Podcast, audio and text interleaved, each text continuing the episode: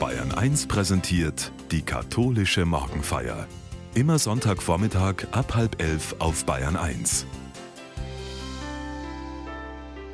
Wer etwas Neues ausprobieren will oder gar ein größeres Projekt in Angriff nimmt, braucht Zeit, gute Sachkenntnis und genug Herzblut. Manchmal bleibt aber trotz aller Mühe das erwartete Ergebnis aus. Wie es nach einer abgrundtiefen Enttäuschung weitergehen kann, darüber denkt Claudia Zingel in der katholischen Morgenfeier nach.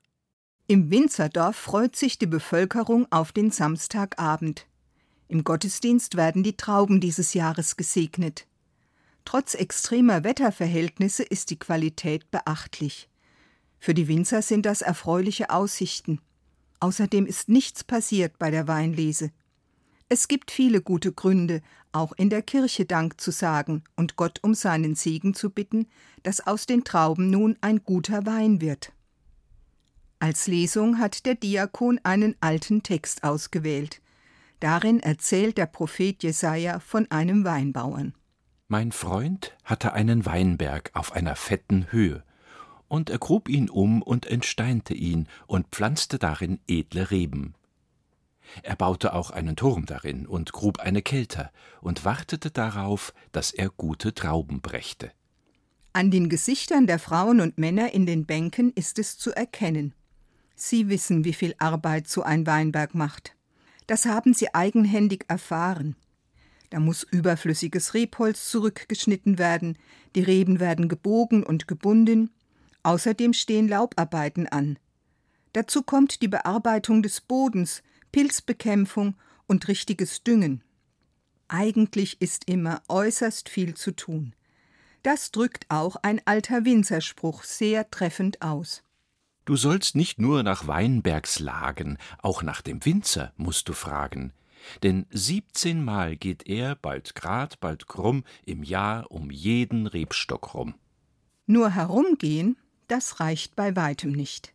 Ein echter Winzer lässt sich Zeit, um konzentriert und ruhig zu arbeiten. Er greift selbst hin, denn Hände schaffen Nähe, Maschinen schaffen Distanz. Bei der harten körperlichen Arbeit geschieht aber auch auf anderer Ebene etwas. Wer fachkundig im Weinberg schafft, wird allmählich ergriffen von diesem Ort. Eine persönliche Beziehung entsteht zu diesem Stück Land und zu den Weinstöcken. Sie wachsen hier nicht nur heran, sie wachsen dem Winzer ans Herz. Und dann streift er schon mal an den Verästelungen der Reben entlang, als wollte er die Pflanze beruhigen. Nun ist die unsanfte Prozedur vorbei und es gibt Halt und Unterstützung. Und es mag sein, dass mancher ins Träumen gerät. Vielleicht wird aus den Trauben dieses Jahres ein wundervoller Jahrgang. Dann wird man die Zeit und die Sorgfalt auch schmecken können.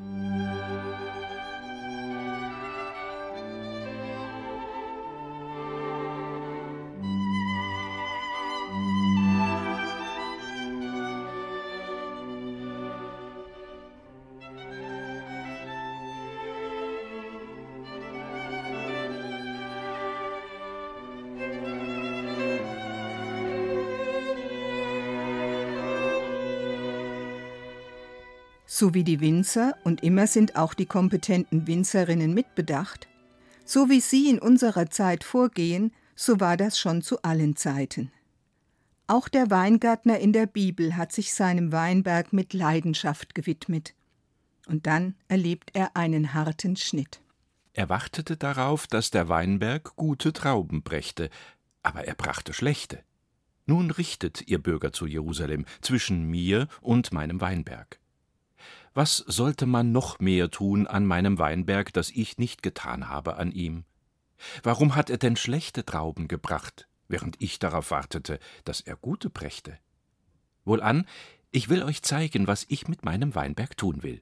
Sein Zaun soll weggenommen werden, dass er kahl gefressen werde, und seine Mauer soll eingerissen werden, dass er zertreten werde.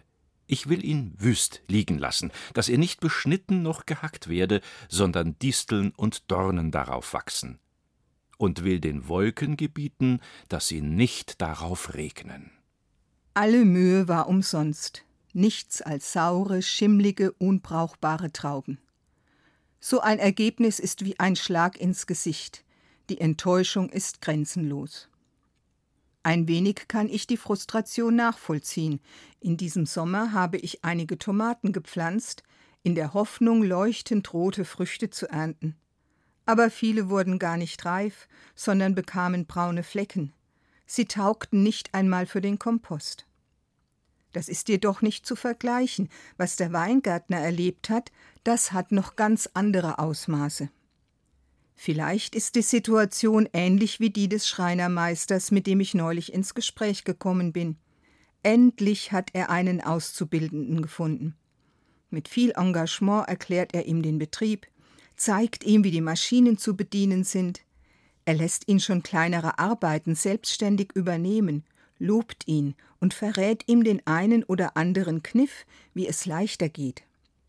Er hat viel Zutrauen zu diesem jungen Mann und dann erhält er kurz vor Ablauf der Probezeit eine Mail. Der junge Mann wird nicht mehr kommen. Er hat es sich anders überlegt und bricht die Ausbildung ab. Da habe ich die Welt nicht mehr verstanden, sagt der Handwerker. Der hat sich nicht schlecht angestellt und ich hätte ihn mit Freuden unterstützt. Warum nutzt der junge Kerl diese Chance nicht? In Zukunft werde ich vorsichtig sein. Auf der Hut wird auch der Weingärtner der Bibel sein. So viel hat er investiert, materiell und ideell. Wenn sich der Weinberg aber in diesem Maß verweigert, muss er sich zurücknehmen. So etwas will er nicht noch einmal erleben. Deshalb entfernt er die Schutzvorrichtungen und überlässt den Weinberg sich selbst. Der Weingärtner muss sich selbst schützen. So einen Misserfolg verkraftet er nicht mehr.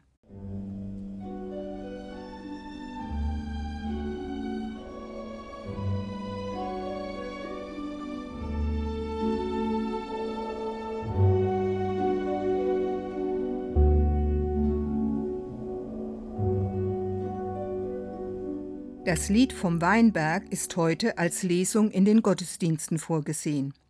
Auf diesen Text greift Jesus zurück. Das Evangelium erzählt davon.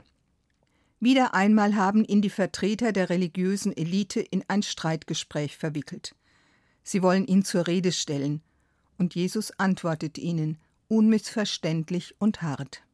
Hört ein anderes Gleichnis. Es war ein Gutsbesitzer, der legte einen Weinberg an, zog ringsherum einen Zaun, hob eine Kälte aus und baute einen Turm. Dann verpachtete er den Weinberg an Winzer und reiste in ein anderes Land. Als nun die Erntezeit kam, schickte er seine Knechte zu den Winzern, um seinen Anteil an den Früchten holen zu lassen. Die Winzer aber packten seine Knechte, den einen prügelten sie, den anderen brachten sie um, einen dritten steinigten sie. Darauf schickte er andere Knechte, mehr als das erste Mal, mit ihnen machten sie es genauso. Zuletzt sandte er seinen Sohn zu ihnen, denn er dachte, vor meinem Sohn werden sie Achtung haben. Als die Winzer den Sohn sahen, sagten sie zueinander, das ist der Erbe. Auf, wir wollen ihn töten, damit wir seinen Besitz erben. Und sie packten ihn, warfen ihn aus dem Weinberg hinaus und brachten ihn um. Wenn nun der Besitzer des Weinbergs kommt, was wird er mit solchen Winzern tun? Sie sagten zu ihm, er wird diesen bösen Menschen ein böses Ende bereiten und den Weinberg an andere Winzer verpachten, die ihm die Früchte abliefern, wenn es Zeit dafür ist.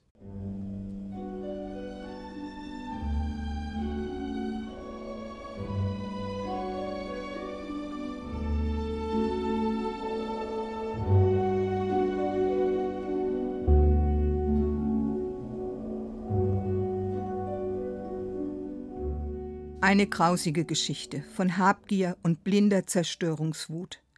Da erhalten Weinbergsarbeiter, die mittellos sind und selbst kein Eigentum haben, eine einmalige Chance. Der Weinbergsbesitzer vertraut ihnen an, was ihm lieb und teuer ist. Gewissermaßen gibt er ihnen einen Pacht- und Arbeitsvertrag. Als er dann zur Erntezeit seine Knechte losschickt, um seinen Anteil zu holen, werden diese von den Winzern verprügelt, gesteinigt, getötet. Das geschieht mehrmals. Die Pächter beanspruchen den gesamten Ertrag für sich. Sie wollen nicht teilen. Zuletzt schickt der Weinbergsbesitzer seinen Sohn. Er hofft, dass sie ihn respektieren. Doch auch ihn bringen sie um, weil sie sich nun auch noch das Land unrechtmäßig aneignen wollen. Die bösen Winzer, wie sie genannt werden, handeln mit einer Brutalität ohnegleichen und geraten in eine Spirale der Unmenschlichkeit. Ihre Geschichte bestätigt die Aussage von Gandhi. Was man mit Gewalt gewinnt, kann man nur mit Gewalt behalten. In ihrer Gier halten sie fest, wovon sie meinen, dass es ihnen zusteht. Dafür gehen sie buchstäblich über Leichen. Was sie dabei zerstören, ist ihnen gar nicht bewusst. Es ist das Leben vieler Menschen, aber auch der Ertrag ihrer eigenen Arbeit. Sie machen die Zukunft des Weinbergsbesitzers kaputt und ihre eigene sowieso. Alle, die Jesus zuhören, verstehen seine Provokation sehr genau.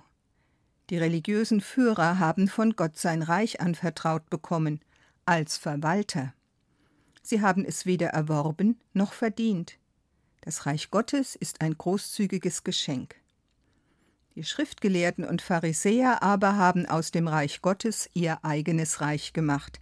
Sie haben die Gesetze zurechtgebogen, um ihre eigenen Vorstellungen durchzusetzen. Insofern sind sie für Gott die Enttäuschung schlechthin. Sie weigern sich, den Auftrag Gottes zu erfüllen und beharren auf ihrer Macht. Um diese zu erhalten, schrecken sie vor nichts zurück. Das wird ihnen zum Verhängnis werden.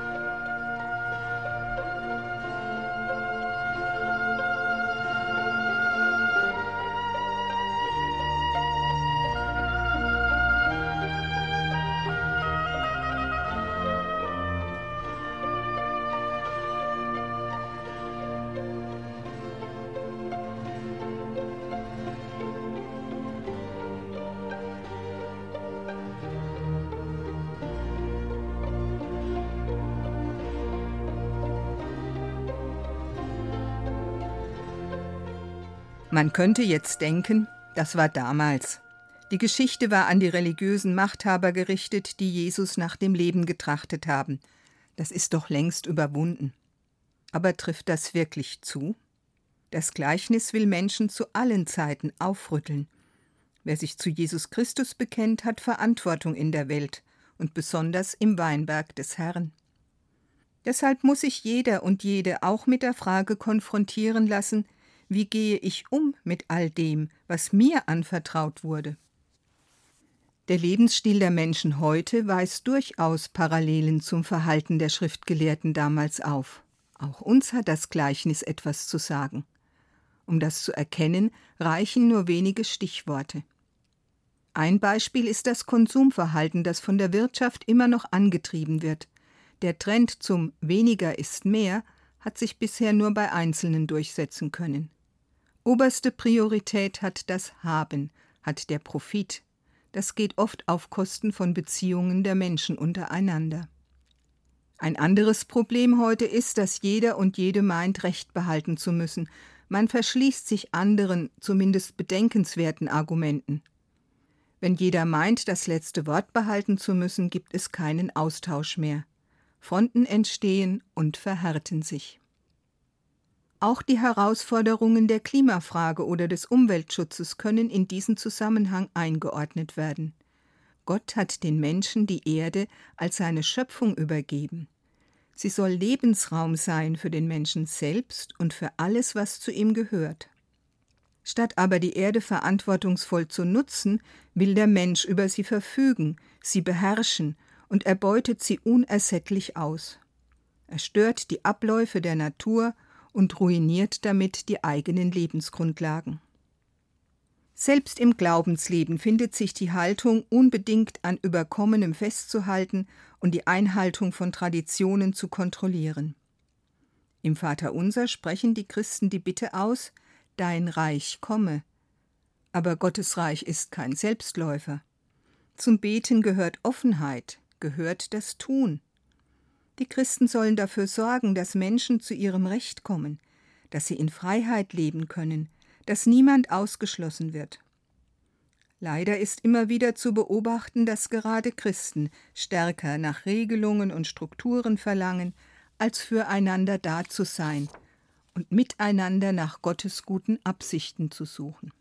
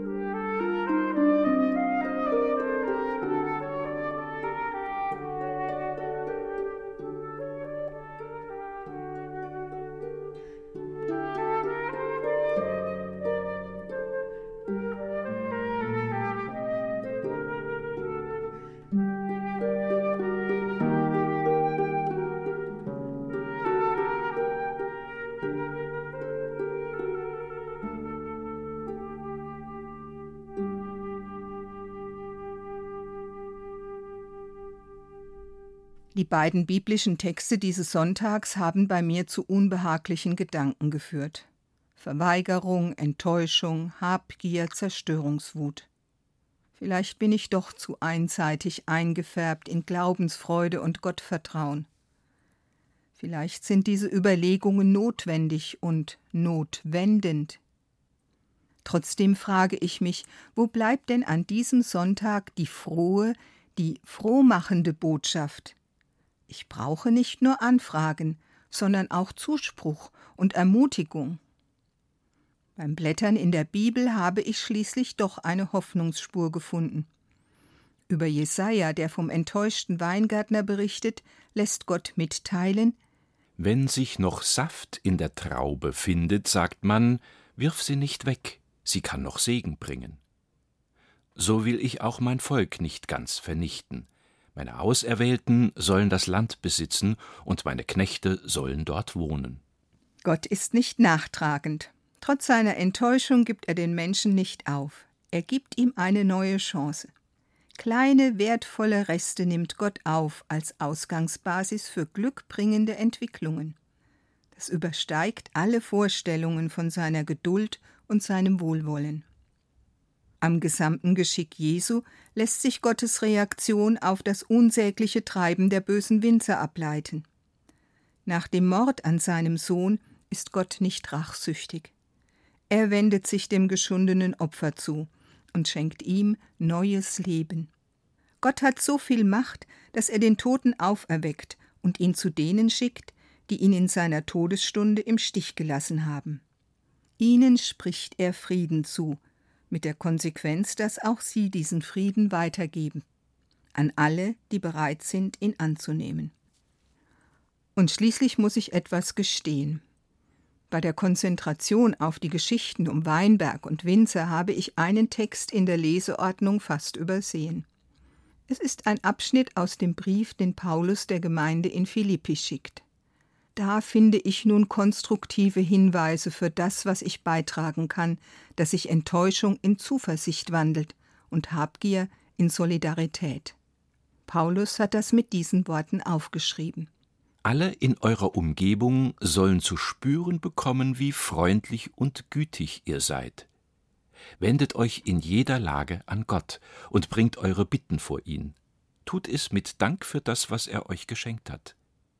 Richtet eure Gedanken auf das, was bei euren Mitmenschen als rechtschaffen, ehrbar und gerecht gilt, was rein, liebenswert und ansprechend ist, auf alles, was Tugend heißt und Lob verdient. Gott, der Frieden schenkt, wird mit euch sein. Liebe Hörerinnen und Hörer, in kurzer Zeit habe ich Ihnen viele meiner Gedanken mitgeteilt. Manche haben sich vielleicht festgehakt, andere sind vorbeigezogen.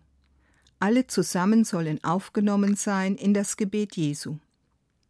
Vater unser im Himmel, geheiligt werde dein Name, dein Reich komme, dein Wille geschehe wie im Himmel so auf Erden. Unser tägliches Brot gib uns heute und vergib uns unsere Schuld, wie auch wir vergeben unseren Schuldigern.